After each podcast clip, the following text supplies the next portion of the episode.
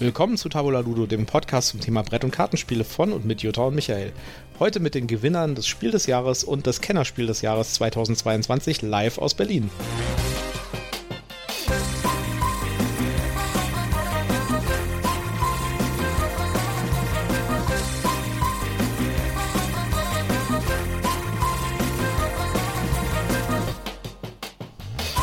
Episode Nummer 18 von Tabula Ludo. Jetzt, wir sitzen hier auf unserer Couch und wir schauen uns jetzt gleich die Verleihung zum Spiel des Jahres und zum Kennerspiel des Jahres live an und werden das live kommentieren. Und ja, dann werdet ihr direkt und unmittelbar unsere Reaktionen mitbekommen, wenn wir auch erfahren, wer denn jetzt der Gewinner ist. Ja, also ähm, von dem Kinderspiel des Jahres waren wir ja nicht so begeistert mit Zauberberg, aber dieses Jahr sind ja noch ein paar gute Spiele im Rennen. Beim Kennerspiel haben wir ja zwei, die wir sehr mögen, mit äh, Dune Imperium und ähm, Living Forest. Und das dritte im Bunde äh, war hier Cryptid, was ich eigentlich auch sehr gut finde, wo du ja so ein bisschen Bedenken hast. Ja, weil ich es einfach zu alt finde und äh, deswegen ja, also ich habe da so ein paar Bedenken, so ein paar formale Bedenken, sage ich jetzt ja. mal. Aber du hast deinen Werbehinweis vergessen. Äh, du hast vollkommen recht. Das hier ist wie immer alles Werbung, auch wenn wir nicht gesponsert werden. Wir kriegen kein Geld, keine Geschenke. Wir reden hier aus Überzeugung, ähm, aber wir wollen auf Nummer sicher sein und deswegen sagen wir hier Werbung, weil wir Produkte, Marken, äh, Firmen nennen und in unseren Shownotes natürlich auch entsprechende Links haben. Irgendwie habe ich das Gefühl, unsere, unser Werbehinweis wird irgendwie sowas wie äh, 20% auf alles außer Tiernahrung. ja. Alles Werbung aus Überzeugung. Ja. Ja, äh, die Verleihung beginnt jetzt in äh, knapp einer Minute und ja. äh, wir springen dann direkt rein. Ihr werdet den Originalton hören und ihr werdet uns hören, wie wir den Originalton gnadenlos über, überquatschen. Ja. Wir werden es auch ein bisschen zusammenschneiden, weil da wird wahrscheinlich auch relativ viel Füllmaterial drin sein. Das heißt, äh, wir werden das irgendwie so machen, dass es irgendwie sinnvoll gerafft ist, dass er nicht irgendwie äh, sehr viel unsinniges Lala von uns ja. mitnehmt, Lass, von dem unsinnigen Lala, das wir sowieso reden. Lass uns noch schnell sagen, was für das Spiel des Jahres nominiert ist. Das ist einmal äh, Top 10 ein Partyspiel. Genau. Dann haben wir von Oink Games äh, das Scout.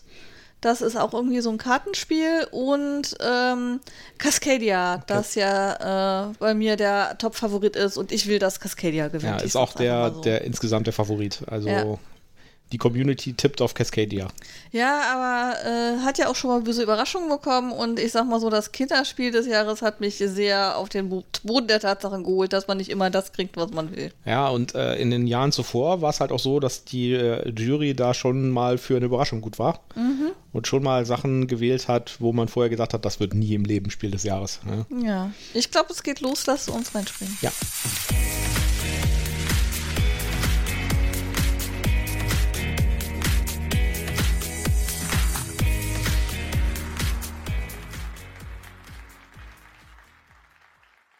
Hallo und herzlich willkommen hier zum Spiel des Jahres und zum Kennerspiel des Jahres zur großen Verleihung.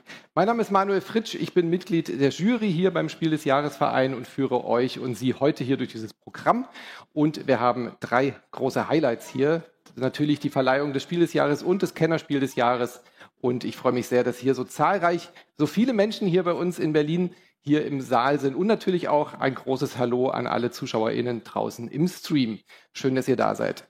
Ähm, kurz zum Ablauf. Ich habe schon gesagt, natürlich seid ihr alle da, um das Spiel des Jahres und das Kennerspiel des Jahres zu erfahren. So, wir sind hier live jetzt bei der Verleihung des äh, Kennerspiel des Jahres und das Spiel des Jahres und wir werden uns mal anschauen jetzt, was hier passiert und wir werden das Ganze mit einer Live-Reaction begleiten. Das heißt, wir gucken uns das jetzt an und ihr hört live, was wir dazu sagen, wenn wir erfahren, was das Spiel des Jahres oder das Kennerspiel des Jahres ist. Jetzt freue ich mich erstmal ähm, Harald Schrappers, unseren Vorsitzenden. Mit mir auf der Couch wiederum äh, meine wunderschöne Partnerin äh, im Geiste und auch im Leben, Jutta. Oh, das hast du aber schön gesagt. Dankeschön. Ja. Ja, herzlichen Dank für die Eröffnung. Ich gucke sowas jetzt ja zum ersten Mal und bin ganz gespannt, wie lange das jetzt dauert und was jetzt passieren wird. Ich kann dir sagen, es gibt eine Menge Gelaber, bis sie irgendwie zu dem tatsächlichen Punkt kommen. Es ist wie bei äh, Wer wird Millionär, nicht bei Wer will. Es ist, es ist wie bei äh, ähm, alten äh, Deutschland sucht den Superstar. Es wird bis zum Ende aufgehoben alles. 1982. Sa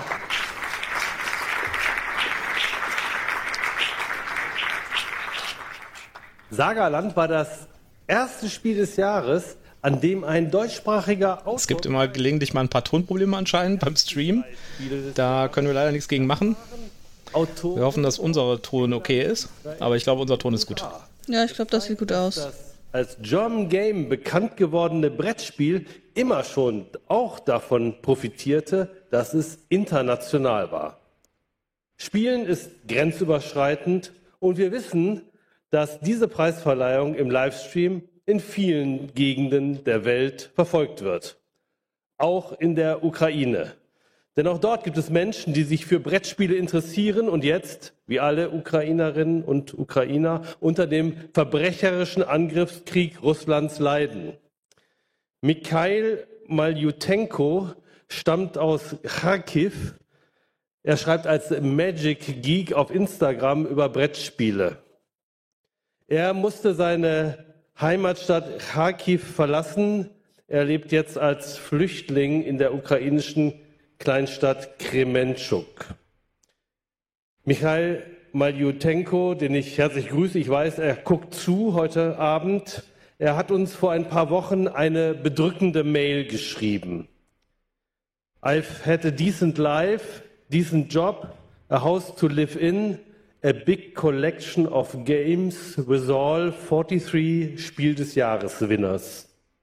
My house was hit by a rocket and I have to start my life from the scratch. And that is not an easy task. Michael möchte jetzt für die in Krementschuk lebenden Flüchtlinge einen Brettspieltreff in der örtlichen Bibliothek etablieren.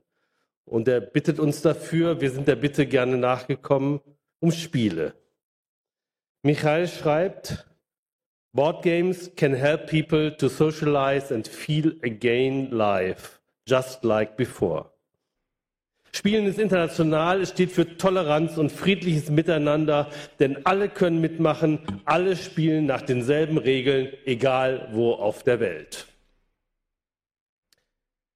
Hier im Saal sind wir so international wie noch nie. Die Autorinnen und Autoren der nominierten Spiele, die jetzt hier gespannt warten und die ich herzlich begrüße, sie stehen für das weltumspannende Spiel von Japan über Europa bis nach Amerika.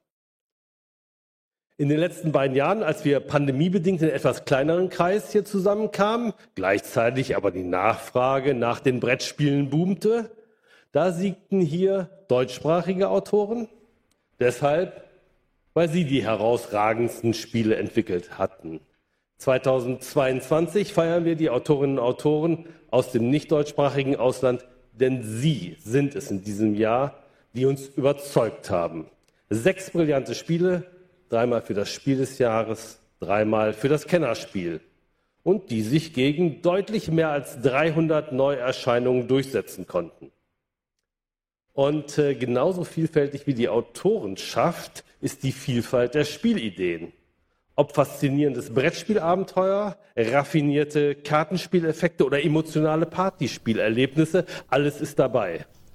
Die Entscheidung, welches Spiel heute gewinnen soll, alles ist, ist dabei. Alles ist dabei. Kollegen und mir deshalb sehr, sehr schwer gefallen. Entscheiden mussten wir trotzdem und im Laufe des Abends werden die beiden Tücher. Ob es auch Tanzeinlagen und Musiknummern gibt dazwischen oder so? Bei allen nominierten Titeln haben Autor, Redakteurin, Verleger und Illustratorin einen ganz besonderen Beitrag geleistet. Sie haben uns als Jury und sie werden zigtausend Menschen viele spannende Stunden am Spieltisch schenken. Dafür möchte ich mich herzlich bei Ihnen und euch bedanken.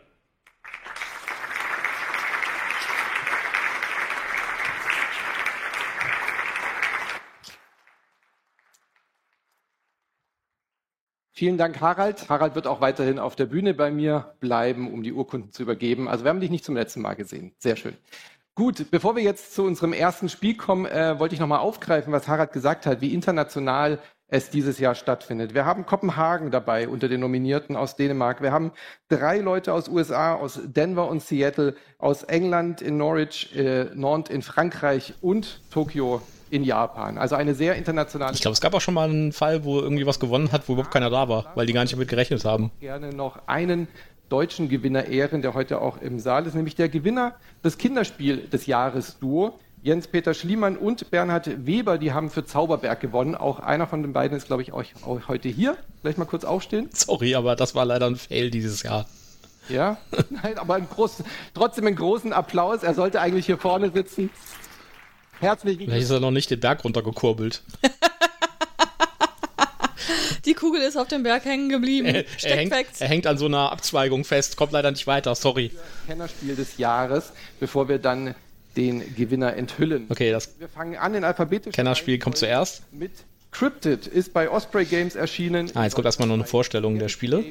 Und meine Kollegen. Ja klar, wir könnten ja verpasst haben, was nominiert worden ist. Ja. Spielfilm vorbereitet, um euch hier im Saal und im Stream das Spiel nochmal vorzustellen. Mats ab.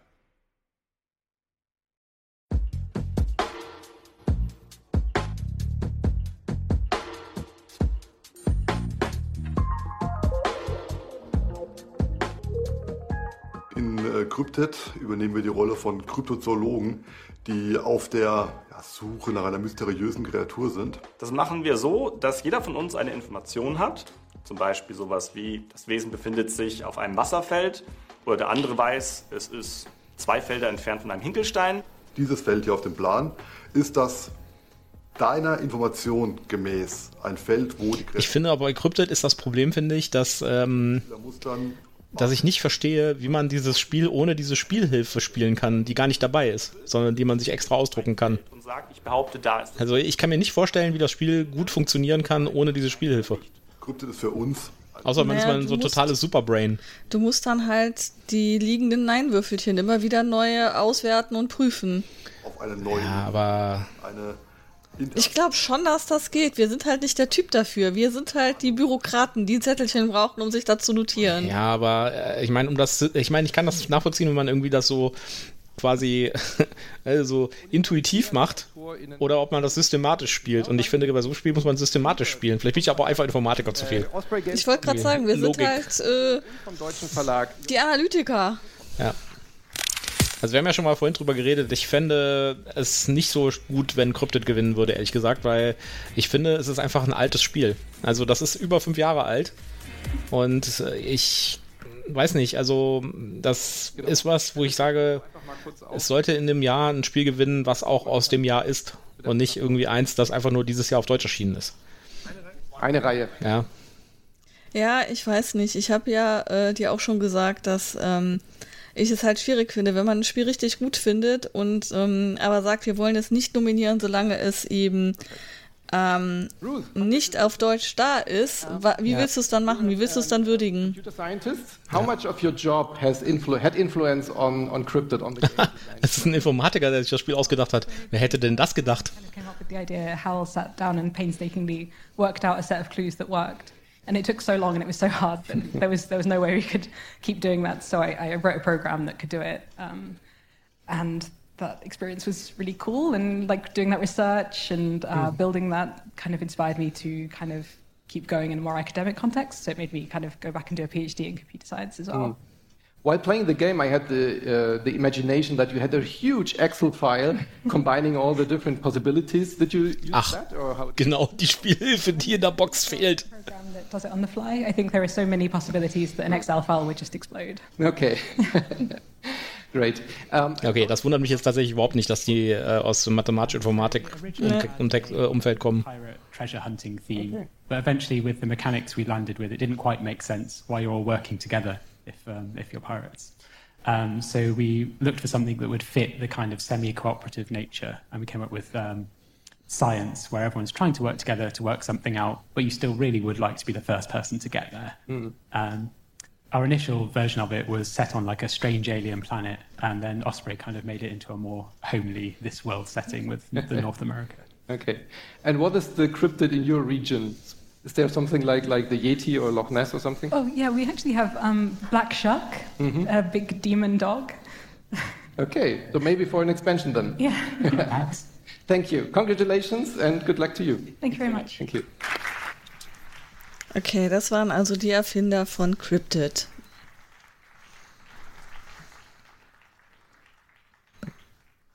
Gut, kommen wir, unserem zu, äh, kommen wir zu unserem zweiten nominierten Spiel, nämlich Dune Imperium bei Direwolf erschienen bei uns bei Asmodee. Und auch hierzu gibt es einen Großartig. Film mit der Erklärung. Großartiges Spiel.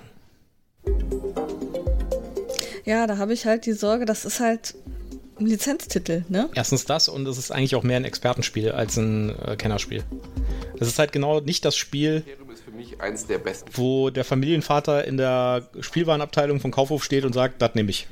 Sei denn, er ist ein totaler Dune-Fan. Ja, aber selbst dann, das ist halt ähm, der ist schon ein anderer Level. sehr coolen Kniff auch wieder hat. Also wir haben hier eine, eine Neuerung.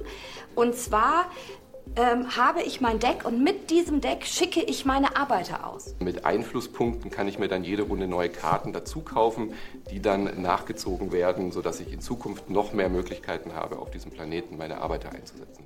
Es ist alles ein Wettlauf, denn der Erste, der zehn Punkte hat, läutet das Spielende ein. Dune Imperium würde ich allen Menschen empfehlen, die auf äh, interaktive Strategiespiele stehen, die vielleicht auch mit der Thematik äh, was anfangen können. Ich muss mich auf ständig neue Situationen einstellen können. Und wer daran Lust hat, einen Hätte man nicht gedacht, das Spiel ist äh, ganz am Anfang ziemlich unterm Radar geflogen. starken Emotionen. weil das auch das erste, ich glaube zumindest das erste größere Projekt war von Direwolf, das vom selbst, äh, das im Direktvertrieb, also von denen selbst verlegt wurde. Den Autor auch hier zu haben, Paul Dennen und für Asmodee Udo Fischer. Herzlich willkommen auf der Bühne.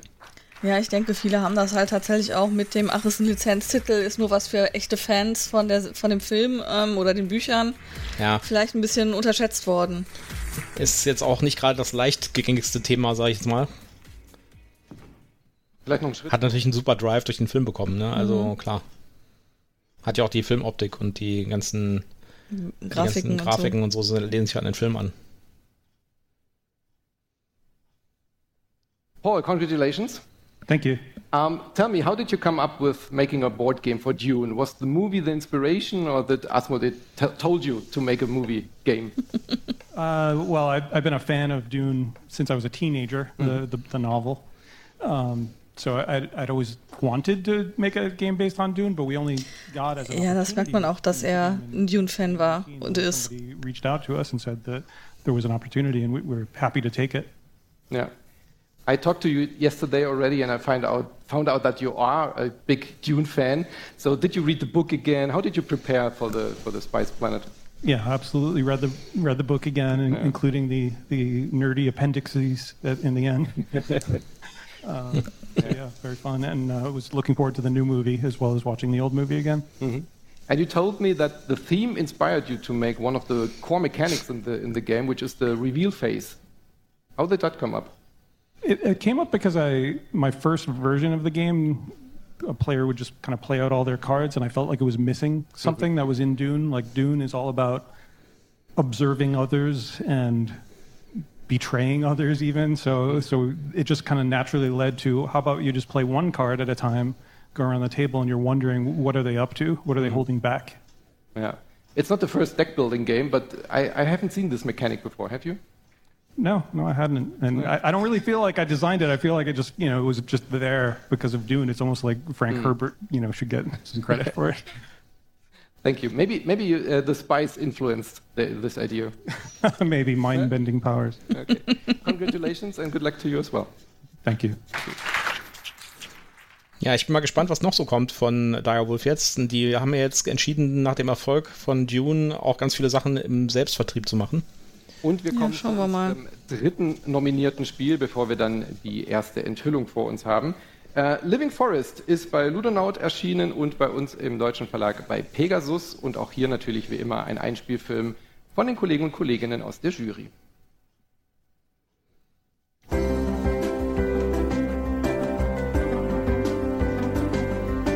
Ja, schönes Spiel, Living Forest. Und passt voll ins Profil, finde ich. Ja. In Living Forest, da übernehmen wir die Rolle von kleinen Waldgeistern. Unsere Aufgabe ist es, den magischen Wald Auch wenn ich die Augen immer noch gruselig finde. verbrennen will. Und da werden wir gemeinsam Feuer löschen, wir pflanzen Bäume ein und wir sammeln heilige Blumen.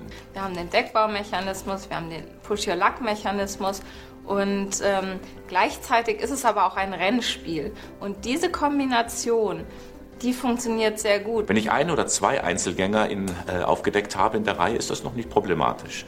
Aber ab dem dritten, da habe ich dann Pech gehabt, denn dann heißt es Stopp, nichts geht mehr. Living Forest lohnt sich besonders für die Menschen, die ähm, schon öfter gespielt haben, die schon so ein bisschen Erfahrung mit Brettspielen gesammelt haben. Das ist ein Spielerlebnis in einer Dreiviertelstunde für Leute, die ein bisschen herausgefordert werden möchten, aber trotzdem nicht überfordert werden.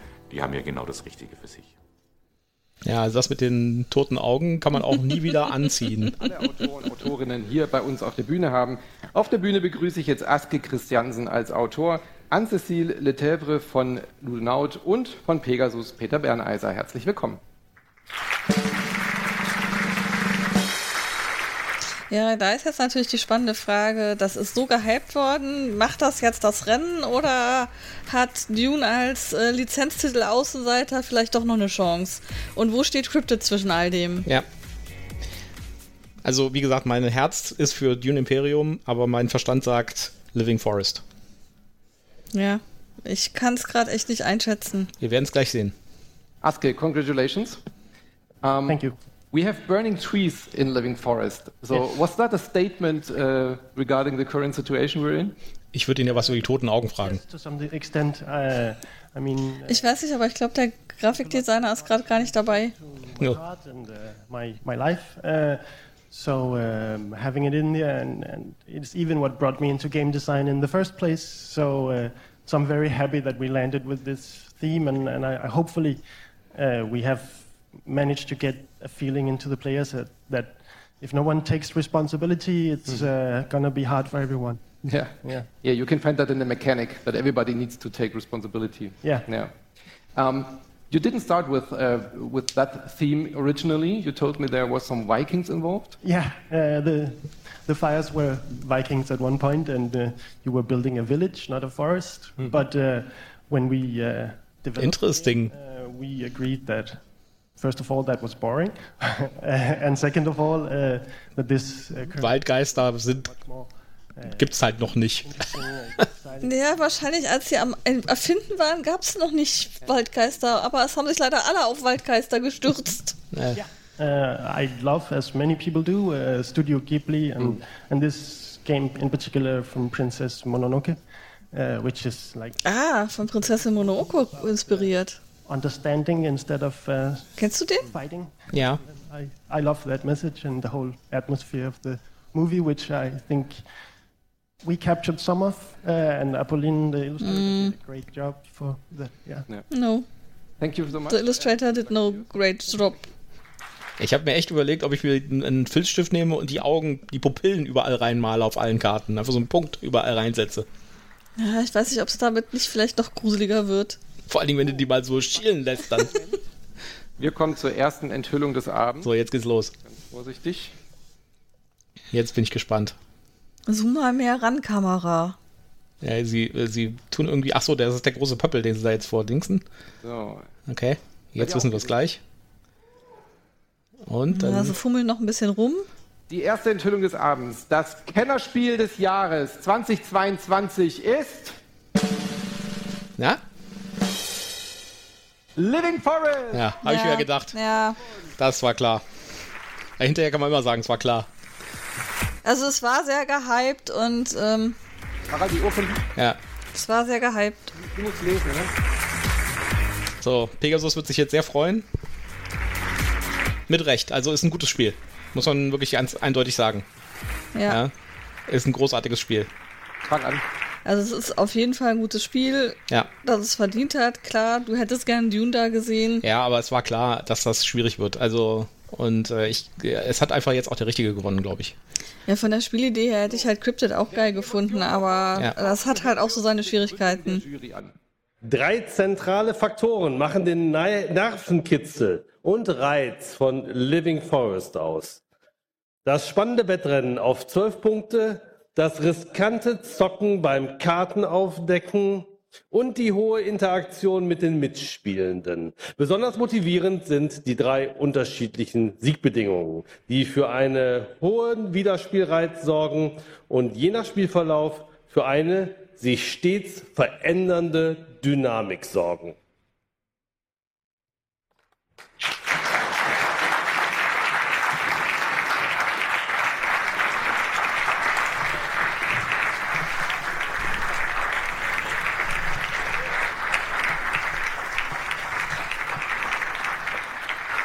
Ja, die freuen sich natürlich jetzt zu Recht alle.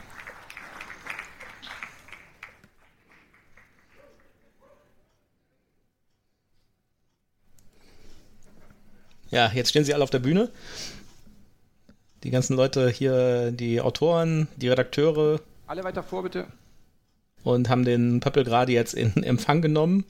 Und hinter ihnen steht dieser seltsame Pöppel, der sich bewegt und Arme hat. Also da haben sie irgendwie einen in so ein riesiges Pöppelkostüm gesteckt.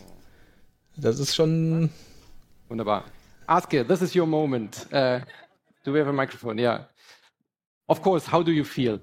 Uh, it's uh, it's crazy. Uh, I I had hoped all I could, but I mean the two other games are amazing. Some of my favorite games, so I'm a bit taken. Yeah. I uh, congratulations to you guys too. Uh, I wish we could all win, but mm. yeah. yeah. Um, Is there someone you want to thank, especially, Rose, for example? We have the time. there are some guys here on stage I would really like. I mean, this game would not be as good as, as it is without uh, Ludonaut and Cedric in particular. The development was, yeah, uh, and, uh, and Pegasus from taking it to Germany. Obviously, uh, we wouldn't be here without you. Um, and and uh, at home, uh, my family who supports me doing this weird thing that game design is. Uh, I'm very happy that I get this opportunity. And also, I, I really want to say thank you to the, um, the Danish game design community, which has helped me so much. Uh, you know who you are. Um, and yeah, it's a great community to be part of. And even here, uh, it's my people, gamers. It's nice. Thank yeah. Congratulations. Thank you. Ja, großartig. Ja, herzlichen Glückwunsch an Pegasus und an Ludonaute und an äh, den Autoren. Wirklich ein würdiger Gewinner dieses Jahr. Hauptsache hier. So. Bevor wir jetzt dann zum roten Pöppel kommen. Ja, das ist doch schon mal. Äh, Gewinner. Das ging doch schon mal gut los hier. Kriegen wir jetzt noch einen kleinen zweiten Highlight, einen, einen Zwischengang. Harald hat es vorhin schon angedeutet, vor genau 40 Jahren wurde Sagerland Spiel des Jahres und genau dazu bekommen wir jetzt ein Interview. Dazu haben wir auch einen kleinen Einspieler. Ich schiebe das mal wieder weg hier. Jetzt machen Sie was über Sagerland. In die Zeit zurück. War das erste Spiel des Jahres äh, mit ja. deutscher Beteiligung? Hast du das schon mal gespielt? Ja, sicher. Das Spiel, das wir als Kinder gespielt haben. Ja, da merkt man, dass, sich, dass, dass die Spielewelt sich äh, deutlich entwickelt hat seit 1982, finde ich. Helmut Kohl wird Bundeskanzler. Das Kind war ich richtig gut in Sagerland. Jetzt würde ich wahrscheinlich abkacken. Kannst du online auf äh, Boardgame Arena, glaube ich, spielen, wenn ich mich recht erinnere. kürt eine Gruppe Brettspielkritiker in ein Spiel des Jahres. Im Jahr 1982 erhält Saga. Jetzt hat man auch noch Doppelton. Mhm. Also sie spielen den Ton anscheinend von, der, äh, von, dem, von dem Einspieler ab und äh, nehmen den noch gleichzeitig auf aus der Halle. Im Schloss? Also Kinder, daran müsst ihr noch ein bisschen arbeiten. Objekts eine Belohnung. Oh, die, die, die Tanzschuhe von äh, und Würfelgitter. Cinderella habe ich gemocht. Von Aschenbrödel. Aber ist Sagerland nicht auch irgendwie einfach ein besseres Mensch ärger dich nicht? Das Objekt als Belohnung. Wurde alles. Ja, aber durch diesen Memory-Aspekt hattest du auf einmal so ein bisschen Einfluss. Du musst ja aufpassen, sonst kriegen wir hier noch Hassmails. Von Leuten, die Sagerland irgendwie verteidigen. Also ich würde es heute wahrscheinlich nicht mehr mit so Begeisterung spielen, aber als Kind habe ich es wirklich sehr geliebt. Und äh, wesentlich lieber gespielt als Mensch ärger dich nicht, weil ich mit diesem Memory-Effekt halt eine Chance gegen die Erwachsenen hatte. Ja. Und man muss natürlich immer auch sagen, das Spiel des Jahres ist natürlich auch nicht unbedingt für unsere Zielgruppe. Ja, wir sind, äh, wir als Vielspieler und komplexe Spielespieler sozusagen, Expertenspieler, ist das Spiel des Jahres und äh, zum gewissen Teil auch das Kennerspiel des Jahres eigentlich nicht die richtige Zielgruppe. Ja, obwohl mit Living Forest oder Cryptid haben wir doch Spaß. Ja, aber äh, ich meine, sowas wie Bitoku oder sowas würde niemals irgendwie einen Kennerspielpreis gewinnen, weil es einfach viel zu komplex und viel zu speziell ist. Das ist ja dann die Expertenliga. Naja. Ähm, können Sie sich noch an irgendetwas erinnern? Es gibt ja viele Leute, die sagen, äh, man sollte oder es sollte ein Expertenspiel des Jahres geben. Es gibt auch viele, die sagen, das braucht man nicht, weil das ist nicht das Ziel von diesem Preis. Und für Expertenspiele gibt es schon genug andere Preise, wie zum Beispiel hier der Preis, der auf das Spiel vergeben wird. Aber es war natürlich schon Ja. ein Erlebnis und ich fühlte Also der äh, Eine der Argumentationen war ja auch, ähm, dass Expertenspieler schon selber wissen, was für Spiele sie haben wollen und da keine Empfehlungen brauchen. Ja, das ist natürlich auch man Übrigens, äh, während wir hier diesen äh, etwas äh, Brückenteil überspielen hier, der hier gerade läuft, der nicht so interessant ist, äh, wir gucken das hier gerade auf einem Tablet und dieses Tablet steht auf einem Cosmo Genesis Ka- Karton, den wir heute mitgenommen haben bei unserem Lieblingsspieleladen in Ahrweiler, bei dem wir zu Besuch waren mal wieder. Genau, wir waren beim Brettspielhelden. Grüße gehen raus. Ja, und der hat nämlich jetzt auch seinen zweiten Teil, der von der Flut ähm, auch komplett weggeschwemmt wurde, wieder aufgemacht und ist jetzt ein richtig schön großer Laden. Und es gibt hinten, glaube ich, demnächst auch ein Plätzchen für Ich habe zum auf der. Internetseite äh, einen Zeitplan gesehen, dass es wohl freitags abends jetzt wieder Spielerunden gibt. Ja, cool. Können wir vielleicht auch mal überlegen, ob wir mal hinfahren. Und da sagte er, das ist mein Spiel. Und deutete auf das Twixt. Und da sagte ich, ach, sind Sie dran? Und habe ihn auf die Bühne gebeten und wir haben Kaffee getrunken und uns unterhalten und waren sofort äh, gut bekannt sozusagen. Ja, gut, dass wir unser Living Forest ähm, Exemplar schon im Regal stehen haben, denn jetzt ist es spätestens ausverkauft. Also ich glaube, genau jetzt läuft der Stock bei den ganzen Händlern leer. Ja. Ja. Eine Anfrage, Äh, es war ja schon schwer zu kriegen direkt nach, dem, äh, nach der Nominierung. Mhm. dass ich mich mit Märchen auskannte. Ich habe ihn immer mal auf Spaziergängen. Aber jetzt werden die Bestell-Hotlines glühen gerade bei den ganzen Online-Händlern. Ich wäre der Richtige da. Aber wir haben heute, ich beim, beim Brettspielhelden heute habe ich auch keins gesehen. Und ich fand das ganz toll. Gab keins da. ein Modell gemacht aus Styropor. Ich habe da ehrlich gesagt nicht drauf geguckt, weil das, also selbst wenn ich es gesehen hätte, hätte ich es wahrscheinlich ausgeblendet, weil ich ja nach Spielen geguckt habe, die ich noch haben will und nicht nach Spielen, die ich schon im Regal habe. Ja. Das hat gewonnen. Und dieses Modell habe ich Ja, aber Neuheiten. Wir haben übrigens gestern Abend äh, The Hunger gespielt, das gestern frisch hier off the, the, the press bei uns eingetroffen ist.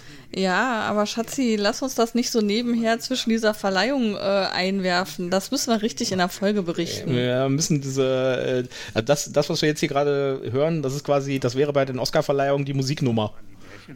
Ja, aber ist doch mega interessant Mega. zu hören, wie das erste Spiel des Jahres invented wurde. Ja. Äh, verfolgt. Was würden Sie sagen, abschließend gefragt, ist so der Unterschied zwischen heute, der Spielszene, der Spielwelt und vor 40 Jahren? Also vor 40 Jahren gab es wenig Spiele. Und die Erwachsenen haben nicht gespielt. Äh, Wir haben ja bei 3M versucht, die Erwachsenen wieder dazu zu bringen, indem wir die Spiele in Buchschuber verpackt haben. Ähm, Und dann kam jedes Jahr kamen neue Spiele dazu. Äh, In den letzten Jahren Tausende im Jahr. Das heißt, es ist ein vielfältigeres, sehr vielfältigeres Angebot heutzutage, äh, als es früher war. Die Qualität der Spiele ist sehr viel besser geworden, die Illustration, die, die Gestaltung. Und natürlich sind die Spiele auch viel ausgefeilter und komplexer geworden. Aber ich glaube, die, die einfacheren äh, Spiele werden sich, haben sich gehalten, die schönen Spiele haben sich gehalten. Die komplexeren, die meisten sind wieder verschwunden.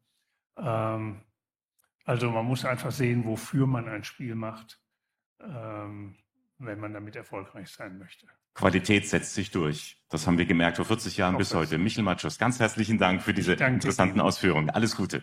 Danke.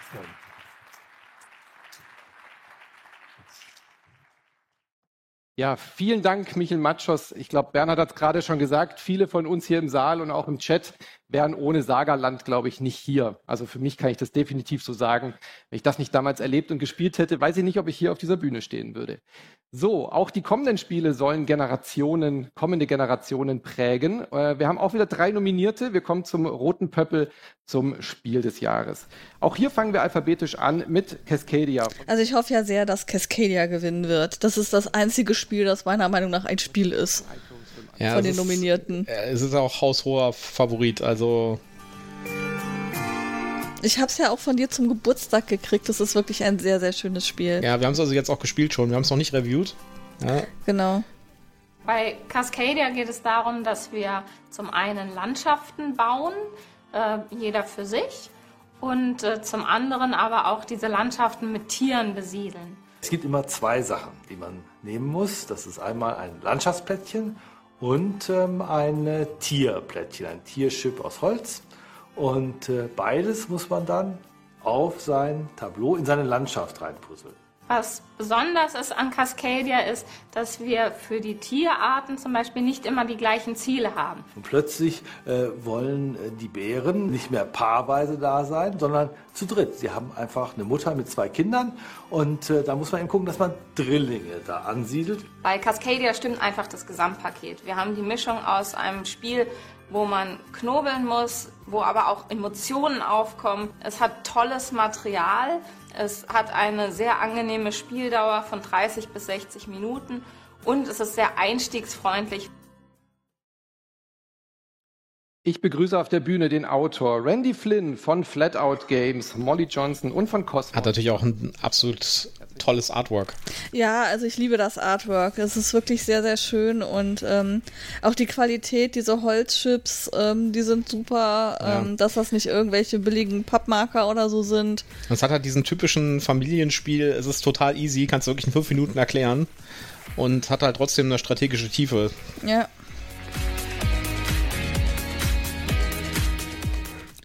Der trägt ein Kilt. Hm.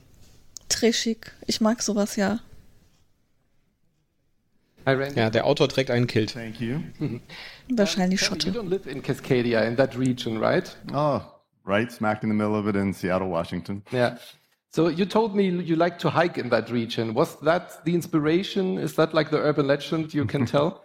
Well, I do love to hike and backpack, and it's definitely a big part of why we pressed that theme. It actually had very little to do with the uh, creation of the game itself when the original mechanics, though, which were relatively themeless with random animals and random uh, habitats. Yeah. But that region like came to you during the hike? Yeah, so I've you know backpacked and hiked in Cascadia for the last 30 years, um, and really enjoy the outdoors. It's one of the reasons that I wanted to to move there.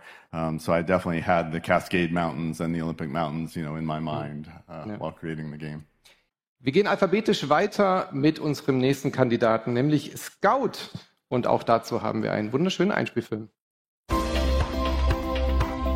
Jetzt wird gerade Scout, das zweite Spiel des, äh, der Nominierten, vorgestellt. Ja, das ist ja von Oink Games. Bei Scout sind wir Zirkusdirektoren und wir versuchen eine möglichst tolle Show für unser Publikum aufzubauen. Und das Schöne ist, dass wir das mit ein paar Handkarten diesmal einfach nur machen. Und das sind die ähm, Schausteller, die ich zur Verfügung habe. Das Coole bei Scout ist, dass ich die Karten einmal auf der einen Seite haben kann, aber wenn ich die umdrehe, steht da eine andere Zahl drauf. Und muss dann aber trotzdem gucken, dass ich möglichst eine passende Reihenfolge hinkriege. Dann kann ich nämlich die anderen übertrumpfen und darf dann meine Show hinlegen und von den anderen die Showkarten wegnehmen. Ich habe ganz große Emotionen, ich habe Jubelmomente, ich habe Frustmomente. Das ist genau das, was für mich ein kurzes, schnelles Spiel ausmacht. Scout ist ein Kartenspiel, was ich allen empfehlen kann, die sowieso schon gerne Kartenspiele spielen. Und man hat da lange Freude dran, weil man halt diese Lernkurve hat und dann nach und nach merkt, was man da alles so für Stellschräubchen hat, die man vielleicht drehen kann. Von Oink Games darf ich jetzt auf die Bühne bitten Kei Kajino, Jun Sasaki und die Übersetzerin Laura Grundmann, auch von Oink Games. Herzlich willkommen. Ja, ich habe noch nicht so wirklich viel von Oink Game gesehen, geschweige denn gespielt. Ja, die insofern- sehen, die sehen alle vom Design her ähnlich aus.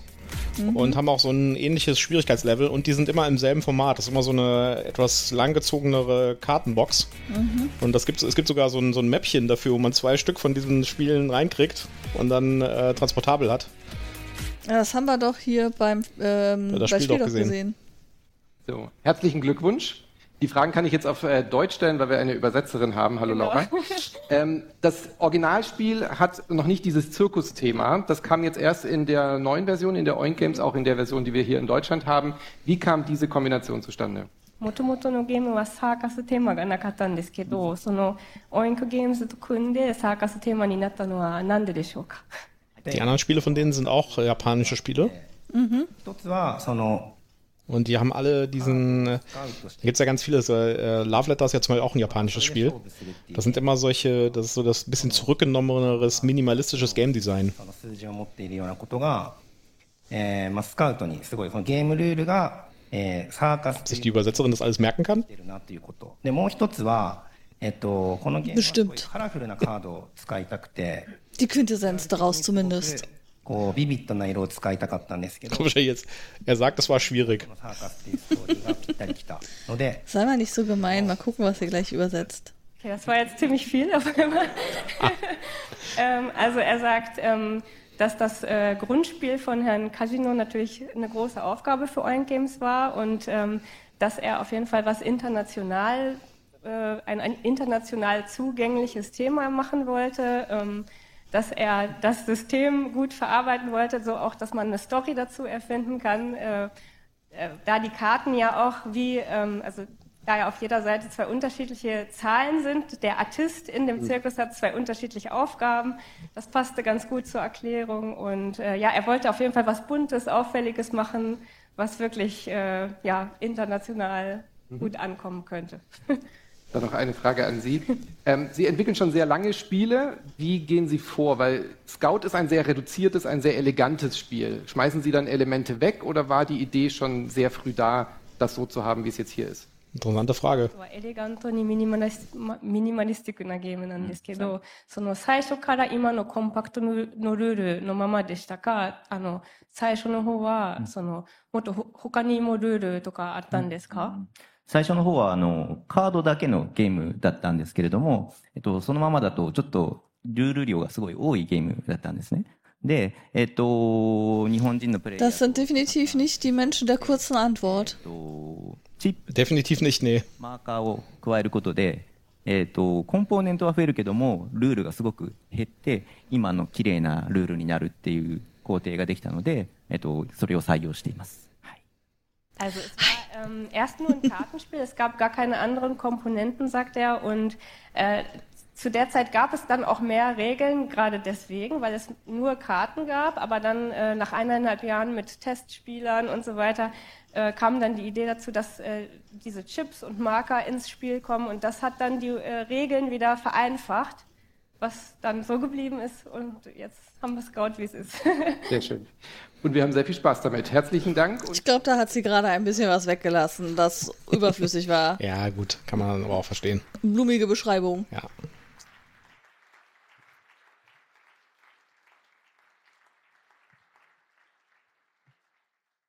Und bevor wir zur zweiten Enthüllung kommen, haben wir natürlich auch noch einen dritten Kandidaten, nämlich Top 10 von Cocktail Games, auch bei uns bei Asmodee erschienen. Viel Spaß mit dem Film. Spricht mich ja echt so überhaupt nicht an. Mm, ein Partyspiel halt. Mindestens vier Personen. Schwierig. Ja. Top Ten ist ein Partyspiel. Wir sind in einer größeren Gruppe, mindestens vier Personen, bis zu neun geht es. ähm, Und es geht darum, dass wir kooperativ in einer Gruppe zusammen ähm, eine Frage beantworten. Beispielsweise denk dir einen Namen für deinen Hund aus, von klein und niedlich bis total gefährlich. Und wenn ich jetzt vielleicht die zwei hätte, würde ich mir einen Namen ausdenken wie Pfiffi oder nicht die eins hätte Schnurzelchen oder so. Wenn ich die fünf hätte, würde ich vielleicht sowas wie Hasso oder so nehmen oder sechs Krawallo. Und einer muss nachher alle Antworten einsortieren, von bis. Also wir skalieren die Antworten von, von 1 leicht bis 10 schwer, wobei die Fragen wirklich irgendwie sehr kreativ gestellt sind. Top 10 ist so besonders, weil es jede Runde super unterhält. Man hat total viel zu lachen. Man redet nach dem Spiel noch drüber. Ich bin jedes Mal wieder total überrascht, was sich die anderen so ausdenken. Und ja, das ist immer ein super Spielerlebnis.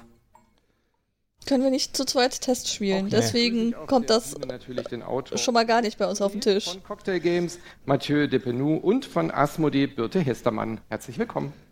Also ganz ehrlich, Leute, macht Cascadia. Ja, es ist gehypt und vielleicht auch ein bisschen überhyped, aber es ist ein geiles Spiel und die beiden anderen finde ich nicht gut.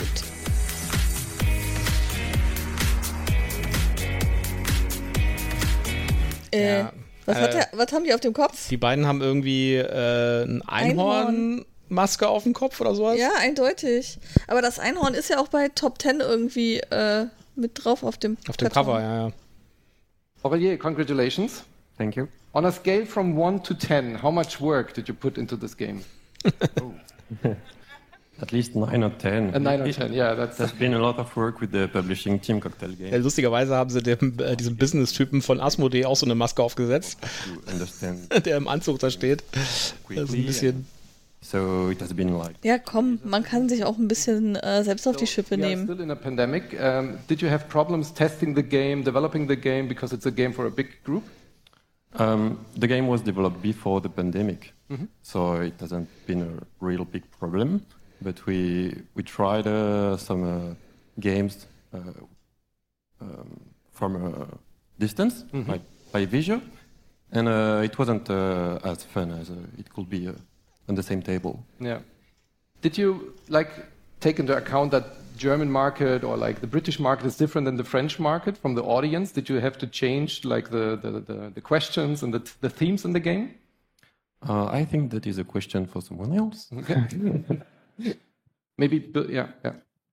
What, what, what we did, in fact, is uh, we work with an English file and uh, we ask uh, our distributors abroad uh, to adapt some of the question to the local country.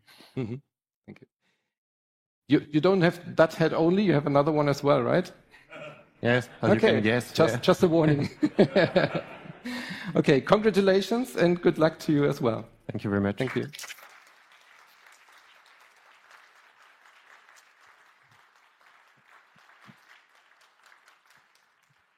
So, der spannende Jetzt kommt zweite der Moment. So, jetzt kommt's. Jetzt schieben sie den Kennerspiel des Jahres äh, Pöppel mal kurz in die zur Seite.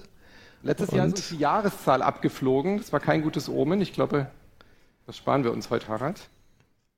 Ja, jetzt sind wir mal gespannt, wer das Ganze mitnimmt. Ich tippe auf Cascadia. Ich auch. Bitte Achtung. lass, bitte lass So. es Cascadia sein. Zahlreich. Und? Das Spiel des Jahres 2022 ist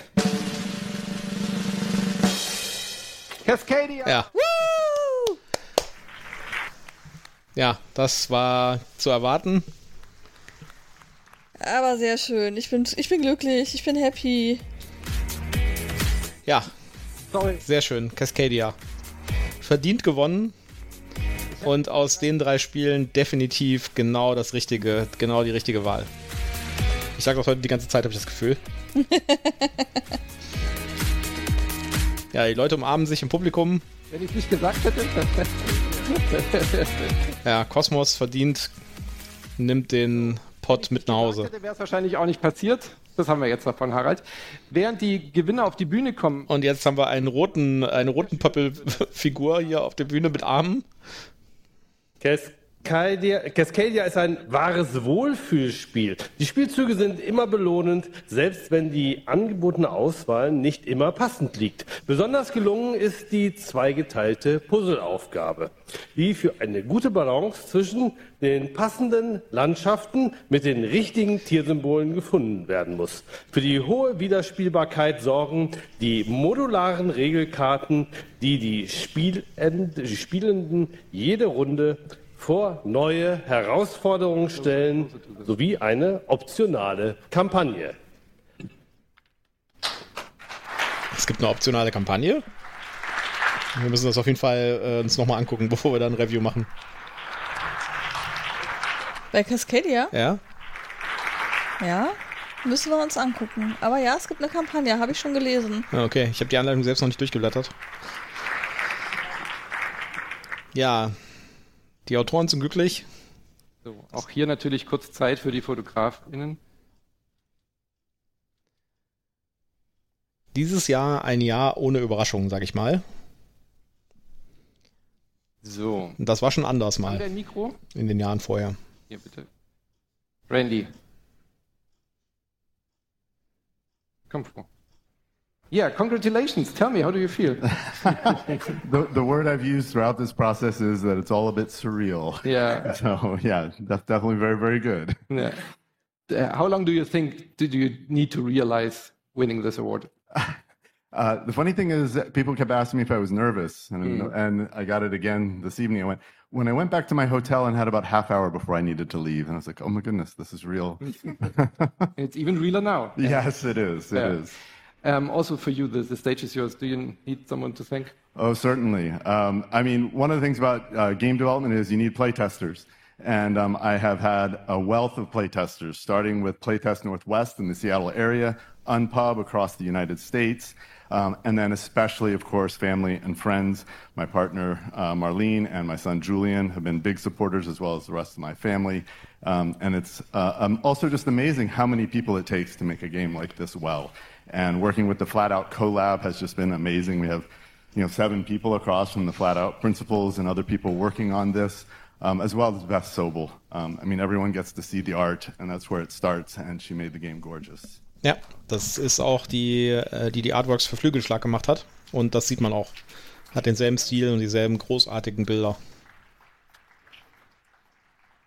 Möchte noch jemand? Ja, das Artwork ist wirklich sehr, sehr schön. Spricht mich Wie sehr ist an. Spiel zu euch gekommen? Vielleicht wollt ihr das noch kurz beantworten. Jetzt kommt jemand vom Kosmos. Ja, ähm, sehr gerne. Also ähm, das war vor allen Dingen unser Scouting-Team, glaube ich. Äh, Wolfgang ist mit hier dabei, ähm, der ja intensiv gesagt hat, das ist ein Spiel, das muss zu uns. Es ist ein super Familienspiel, es hat einen roten Faden, es sieht klasse aus. Ähm, wir glauben, das ist genau das richtige Spiel. Ähm, wir freuen uns super, äh, Randy, Flat Out, super, ähm, das ähm, alles so zu machen, schon ähm, AEG, das Team, ähm, super Zusammenarbeit, das ist ganz großartig. Ähm, und natürlich möchte ich auch ganz herzlich dem ganzen Kosmos-Team danken. Wir sind zum dritten Mal äh, nominiert gewesen jetzt hintereinander. Wir freuen uns total, dass es mal geklappt hat. Wir wissen, es ist auch immer Glück, ähm, aber wenn man viel Glück hat, ist vielleicht auch ein bisschen Können. Also von daher mischt sich das immer so ein bisschen. Ähm, und da stecken ganz viele Leute dahinter. Also ganz, ganz viele, die, die daran arbeiten, dass das, dass das klappt. Ganz viele verschiedene Abteilungen. Ähm, und ganz herzlichen Dank. Ähm, und ja, wir freuen Warum bin ich froh, dass ich dieses komische Top 10 oder Scout gewonnen hat? Hätte gar nicht gedacht, dass mir das so wichtig ist. Ihr bleibt, ihr So. bleibt einfach auf der Bühne. Ich würde gerne die Kennerspiel-Gewinnergruppe nochmal fürs Foto nach oben holen. Und unsere Bibliothek beinhaltet jetzt sowohl das Kennerspiel des Jahres 2022 als auch das Spiel des Jahres des, Jahr, äh, des Jahres 2022. Ja. Und auch noch andere, viele tolle Spiele. So, jetzt gibt es nochmal ein Gruppenbild mit allen Gewinnern. Ich sage nur Witchstone, das ist auch ein sehr schönes Spiel. Das war ja auf der Empfehlungsliste. Ja, stimmt. Alle da? Ja, so kommt jetzt alles doch dann zusammen. Passen alle aufs Foto oder müssen. Ja, ich würde sagen, ein sehr guter Jahrgang. Auch die Empfehlungslisten sind dieses Jahr wirklich, wirklich sehr gut. Mit ganz, ganz vielen tollen Spielen. Wer also da was sucht, äh, was zu verschenken oder so für Weihnachten, äh, findet da auf jeden Fall für jeden Geschmack irgendwas. Und äh, ich meine, jeder braucht ein Dune Imperium. Ja, vergesst Dune Imperium nicht, auch wenn das jetzt nicht gewonnen hat. Sehr, sehr schönes Spiel. ähm, was ich noch sehr bezeichnend finde, ist, dass bei beiden Spielen, die nominiert sind, ähm, Natur, ähm, Klimaschutz äh, ein ganz großes Thema irgendwo hat. Ja. Ja, man geht so ein bisschen da weg von den, äh, von den Städte- und Regionen-Thema. Also hier, Mhm. ne, also es gab ja mal eine Zeit, wo äh, jedes Brettspiel irgendwas mit irgendeiner Stadt zu tun hatte, im Mittelalter oder so. Ne? Da hat sich ein bisschen was gewandelt. Okay, Aber bleibt ihr einfach hier oben. Ich sag nur schnell. muss man heutzutage auch, weil, äh, wie gesagt, es gibt so viele Spiele heutzutage, die neu erscheinen. Es ist unglaublich. Großen Glückwunsch an alle Und- Gewinner und Gewinnerinnen hier mit mir auf der Bühne. Ein gutes Spiel zu sein, reicht einfach nicht mehr. Man muss, das Gesamtpackage zählt halt. dabei. Danke an alle, die hier nach Berlin gekommen sind, alle Nominierten, die da waren, aus allen Herrenländern. Das freut mich wirklich sehr. Hat mir großen Spaß gemacht und wir sind gespannt auf nächstes Jahr. Tschüss und macht's gut. Ja, wir sind auch gespannt aufs nächste Jahr. Das war die Verleihung. Ja. Und also, wir haben jetzt äh, Living Forest, wir haben Cascadia und das Kinderspiel war Der, der einzige Ausfall ist das Kinderspiel. Ach ja, richtig, der Zauberberg. Gott. Ja. Der Zauberberg äh, ist leider. ja. Und äh, dabei hätte es halt ganz viele andere gute Spiele gegeben dieses Jahr, ne? Ja, wir wollen, wir wollen nicht mit, mit diesem Spiel enden. Wir feiern Cascadia und Living Forest und finden es ein bisschen schade, dass Dune Imperium nicht irgendwo auch noch mit in die Liste gekommen ist. Aber es kann halt immer nur einen Gewinner geben. So, und ich gehe jetzt los und hole mir einen Filzstift und male bei äh, Living Forest alle Pupillen in die, in die, die Tiere. Und ich lasse die Hälfte der Tiere auf jeden Fall schielen. Ja, mach das, Schatz.